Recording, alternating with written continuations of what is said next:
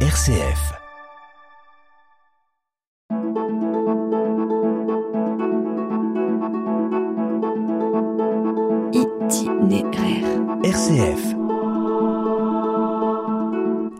Auditeurs et auditrices, bonjour et bienvenue à l'écoute d'itinéraire depuis le studio de RCF Loiret.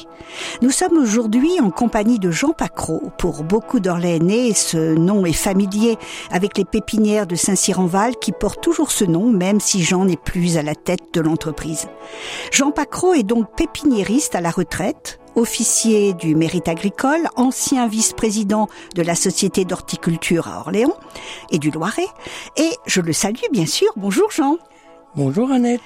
Tout d'abord, merci Jean d'avoir accepté mon invitation en ami, car ce que j'aime en vous, c'est votre passion pour les végétaux, pour les arbres, les plantes, votre érudition dans ce domaine et de plus votre art pour les faire pousser dans notre région, même si leur provenance est lointaine. Et votre grand âge, osons le dire, 87 ans, n'a rien terni de votre enthousiasme, de la mémoire phénoménale qui vous fait citer des végétaux non seulement sous leur nom commun, mais aussi en les saluant dans leur nom latin. C'est ce qui m'a impressionné quand nous avons fait ensemble le tour de votre jardin, où foisonnent des espèces de toutes origines que vous avez plantées. Ce que j'aime aussi en vous, c'est l'homme de foi, membre de la communauté protestante réformée d'Orléans, passionné depuis de nombreuses années par les plantes de la Bible. À ce propos, en 2013, vous avez publié, avec la contribution de Bernard Fleury, ingénieur horticole, et Jean Adnet, pasteur, un important volume intitulé Au jardin des plantes de la Bible, fruit du travail de cinq années. Quelle plante, mais aussi quel symbole, c'est de tout cela que vous parlerez dans vos témoignages. Je voudrais aussi saluer votre épouse Aline, qui vous a accompagné dans ce studio, comme elle vous accompagne depuis plus de 60 ans, que beaucoup d'enfants de Saint-Denis-en-Val ont connu comme institutrice de CP. Mais Jean, commencez déjà par nous raconter votre histoire personnelle. Moi, Jean Pacro, je suis né en Vendée dans une famille de jardiniers protestants en 1936. Je suis l'arrière-petit-fils du premier jardinier de la famille, Auguste Pacro, qui a créé son établissement en 1874. Mes parents étaient horticulteurs pépiniéristes. Je suis le fils de mon père Samuel Pacro, homme droit et intègre, toujours plongé dans les plantes et qui, le soir, feuilletait des livres et revues à la recherche d'une bonne technique de culture et à l'affût des nouveautés. Tout cela a marqué mon enfance et mon adolescence. Un ancêtre, d'après des documents familiaux, a été enfermé à la Bastille au temps de Louis XIV pour n'avoir pas voulu renier sa foi. J'ai été élevé dans la foi protestante en suivant l'école du dimanche lors du catéchisme avec la confirmation à l'âge de 15 ans et le verset biblique Sois fidèle jusqu'à la mort. Comme pour les plantes autour desquelles j'ai toujours vécu, une graine avait été semée. Au cours de mes nombreux stages autour des plantes et en particulier de la multiplication, j'ai continué à fréquenter les milieux protestants. La graine en moi a continué à germer. À l'adolescence, justement, j'ai fait des études horticoles et de nombreux stages en France et à l'étranger, enfin le service militaire en Afrique. Lors de ces stages, j'ai toujours été attiré par les plantes de collection, souvent rares, et en tous les cas peu connues, influence de mon père sans doute. Pour multiplier les plantes, il faut les connaître. La curiosité aidant, j'ai donc accumulé des connaissances sur leur évolution culturelle. Personnellement, j'étais attiré par la multiplication des plantes et une plante, deux plantes m'ont marqué. Le Camiciparis obtusanana gracilis et la Bies massaporea. Ce sont deux conifères de greffe. Chez mes parents, j'ai participé à des semis de fleurs, de bouturage, de fuchsia, pélargonium, bégonia, dahlia. Mais c'était les ligneux qui m'attiraient. J'ai aussi fait des essais de bouturage de ligneux, sous cloche. Pendant deux ans chez mes parents, j'ai étudié la multiplication de ces plantes, en particulier avec le livre La pépinière de Marcel Ebel, ancien chef de multiplication pépinière d'Étriché à Angers. Puis j'ai obtenu mon diplôme quatre branches à la Mouillère à Orléans. Dans les échanges avec Aline, ma future épouse, nous évoquions notre foi. Un cantique a marqué et nous a donné sens à notre vie. Confie à Dieu ta route, Dieu sait ce qu'il te faut. Itinéraire. Sur RCF. Itinéraire. Et maintenant, vous euh, nous racontez à votre retour en France. Mon retour en France, nous nous sommes mariés et nous sommes venus à Orléans. Moi, comme chef de multiplication dans une pépinière de la route d'Orléans à Olivet, où j'avais déjà fait deux stages, les pépinières Burt, enseignement Bénard. De même, dans notre vie de couple, 60 ans de mariage, nous avons entretenu notre foi. Comme on soigne une graine, comme on entretient une plante, en l'arrosant, en la fertilisant, en l'habinant, nous avons voulu donner à nos enfants une éducation chrétienne. Dieu a créé tout ce qui peuple la terre, les animaux, les plantes, puis les humains. Adam n'est-il pas le premier jardinier d'Éden? C'est amusant que vous parliez d'Adam comme jardinier, parce que qu'est-ce que ça veut dire exactement Adam du point de vue étymologique? Adam, ça veut dire la terre, et ça vient du, ça rattache au terme assyrien qui veut dire créer, produire. D'accord, donc c'est l'homme dans le sens de genre humain. C'est ça, Adam. Exactement. Voilà. Et encore une question, Jean, mais j'ai beaucoup de questions bien sûr à vous poser. Pourquoi est-ce qu'il y a tant de pépinières à Orléans, spécialement dans le quartier de Saint-Marceau, La Bouillère, Olivet, Saint-Cyr-en-Val? D'où ça vient ça? Et à Orléans, comme à Angers, il y a de l'eau, il y a le sable. Et après la vigne, les arbres fruitiers, s'est développée la pépinière. De même qu'à Angers, il y a la route des Poncés. On peut pas toutes les citer, mais peut-être quand même juste en mémoire quelques noms. Oh, Barbier, qui était la plus grande pépinière. Une autre pépinière importante, les pépinières Aubert, cette pépinière qui est des précurseurs dans la vente au détail par correspondance. À l'époque, avec la société Quell. Et puis, n'oublions pas Couteau, la plus vieille, ancienne pépinière du Lièvre d'Or, 1750. Et Burt, anciennement Bénard, qui faisait partie des entreprises importantes. Et après la guerre, elle a été reprise par Pierre Burt. Il y a aussi la grande famille Turbat.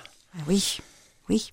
Eugène une- Turbat était sénateur maire d'Orléans. Il y a une La rue. Eugène Turbat, Oui, Saint-Marceau, oui. bon, Mhm. est bien connue. Bien sûr, bien sûr.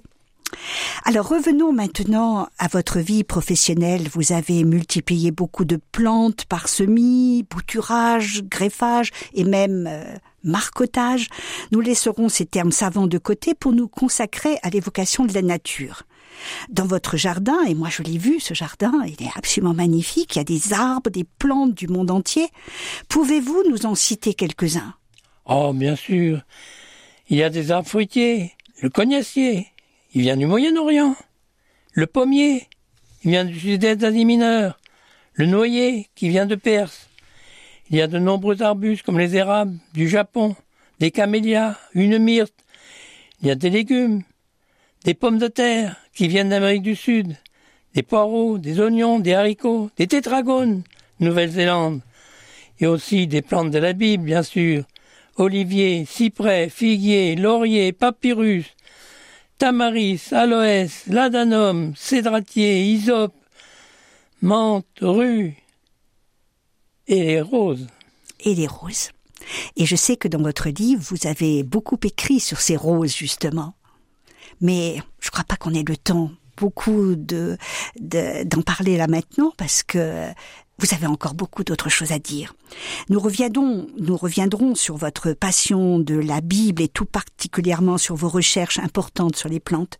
Mais auparavant, une question peut-être un peu terre à terre. Comment vous, Jean, vous vous définissez comme jardinier? Je suis jardinier, avec un grand J.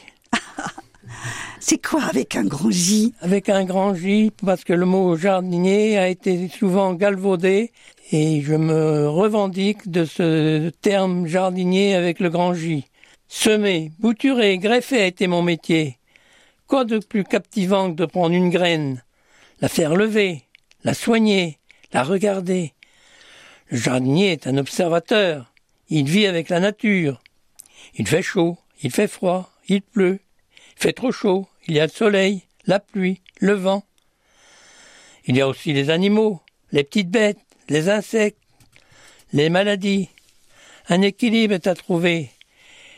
Et c'est cet équilibre à trouver qui, s'il y a déséquilibre, il faut rester vigilant et rectifier. C'est le rôle passionnant du jardinier. Et sa qualité principale au jardinier, c'est quoi? Ah, il doit être attentif et patient. Un gland de chêne grandira, mais il faudra de nombreuses années pour se mettre sous son ombre. Alors là, je sais que quand on a préparé des missions ensemble, vous avez raconté une anecdote à propos d'un fils de Joël, je crois. Nous avions planté un jeune chêne. Je vais vous donner le nom. Quercus dentata, le chêne empereur du Japon. Notre fils avait cinq à six ans. On l'avait planté avec lui. Et le lendemain, il vient nous interpeller.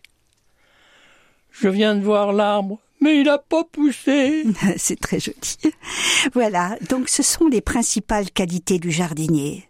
L'observation et surtout la patience.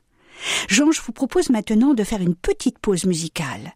Et vous avez choisi un chant qui participe à votre relation avec le Dieu créateur. C'est quoi ce chant?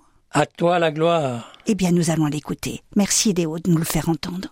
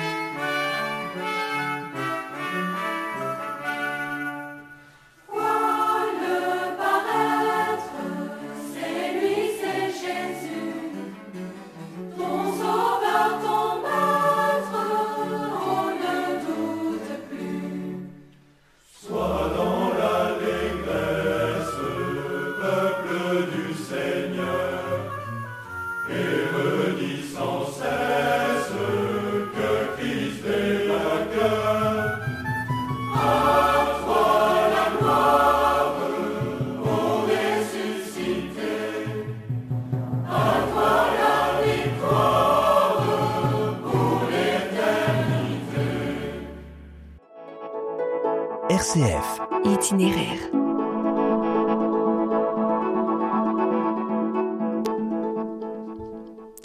À l'attention de ceux et celles qui partagent l'écoute de cet itinéraire, je rappelle qu'au micro de RCF Loiret, j'ai convié aujourd'hui un pépiniériste de qualité, Jean Pacro, véritable puits de science, auteur d'un livre intitulé Au jardin des plantes de la Bible. Et Jean, pourquoi avoir choisi ce chant que nous venons d'écouter? Membre de la communauté protestante réformée d'Orléans, je suis passionné de la Bible et des plantes, puisque pépiniériste. À la retraite, j'ai fait pendant de longues années des recherches importantes sur les plantes de la Bible. On y retrouve plus d'une centaine de plantes, d'arbres, impossible de les citer tous. Et nous, dans notre émission, par manque de temps, on ne peut pas en faire une longue énumération. Nous verrons en fin d'émission le temps qui nous restera.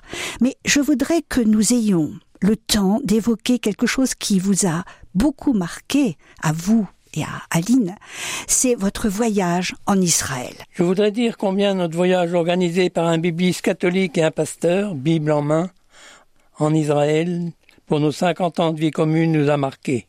Nous avons évoqué le chardon roulant, le jeûner dans le désert, rétam rétam, mais je veux juste évoquer deux ou trois passages.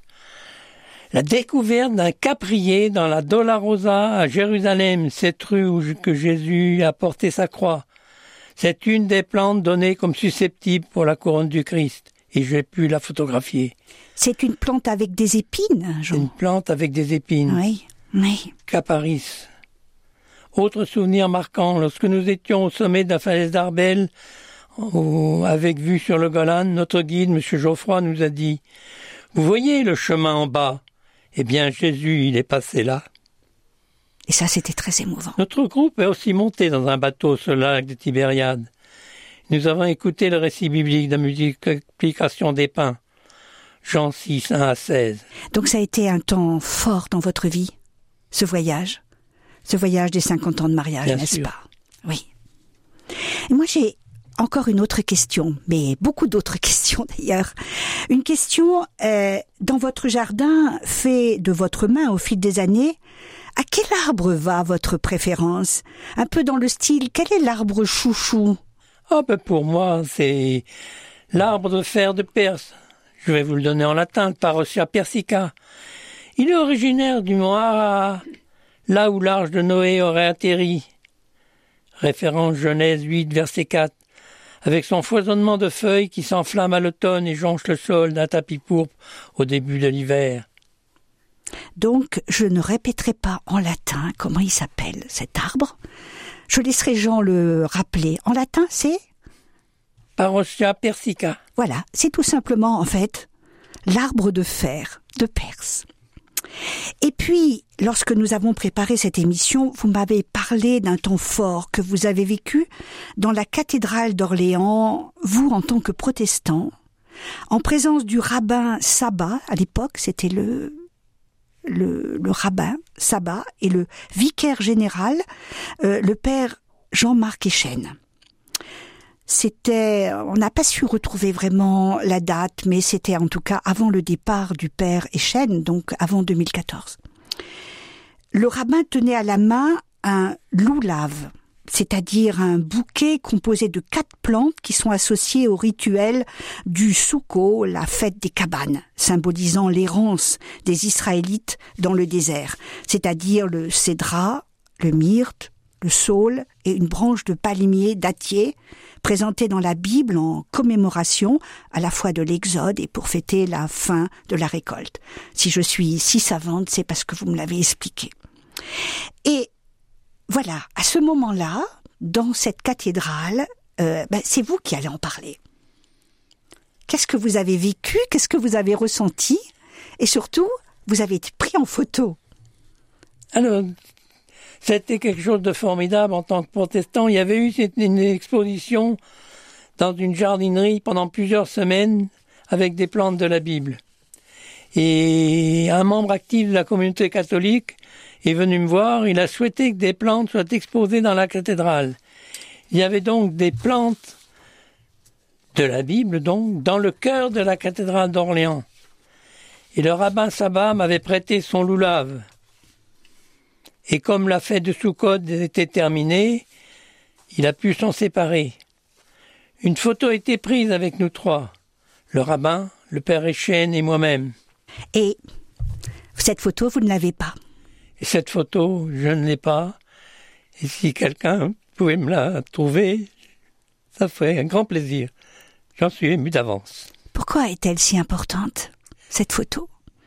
Est-ce que c'est par le côté œcuménique? Qu'est-ce que c'est? Qu'est-ce que ça représente?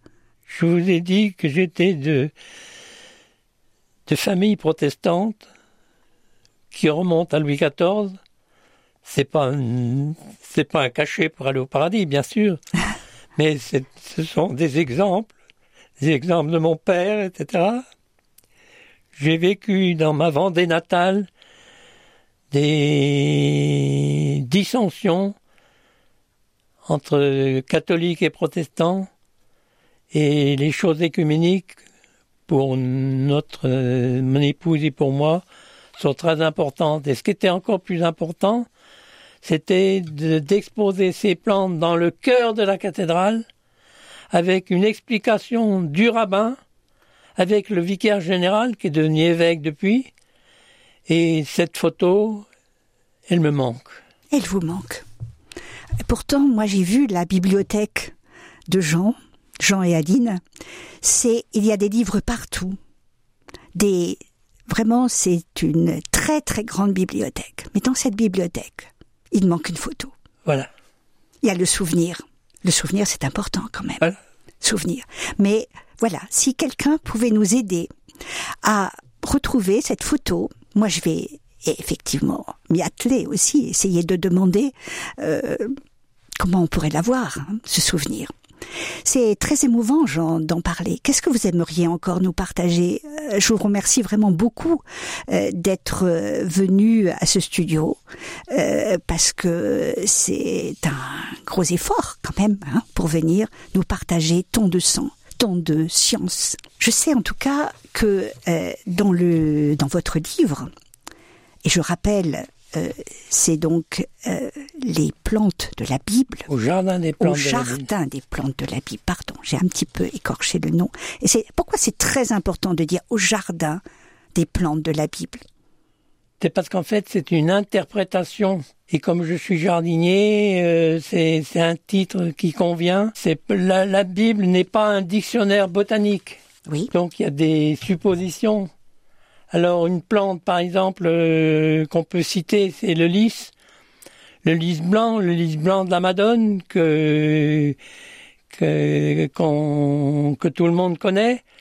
Mais dans un verset biblique, il y a le lys, c'est traduit le lys de la couleur du manteau de Salomon. Oh, le manteau de Salomon, il était rouge. Donc là, il s'agit d'une anémone. Et pas d'un lys. Et pas d'un lys. Je l'ai fait comme un jardin. Voilà, je comprends on mieux le dans le livre qu'on mmh. se promène dans le jardin. Et justement, alors dans ce livre, au jardin des plantes de la Bible, euh, Jean Adnet a écrit, je cite, Les plantes n'expliquent pas la Bible, mais les métaphores bibliques empruntées à la végétation sont porteuses d'innombrables messages pour qui sait les entendre et les méditer. On dit qu'il faut parler aux plantes, mais dans la Bible, les plantes parlent à l'homme. Elles parlent de l'homme et de Dieu. Et vous avez dit également, ces travaux de recherche sur toutes ces plantes du livre avec la botanique, leurs symboles, leurs usages, ont fortifié ma foi. Et ça serait peut-être euh, sur cette parole que nous allons euh, terminer l'émission, Jean, mais c'est vous. Je vous laisse la parole.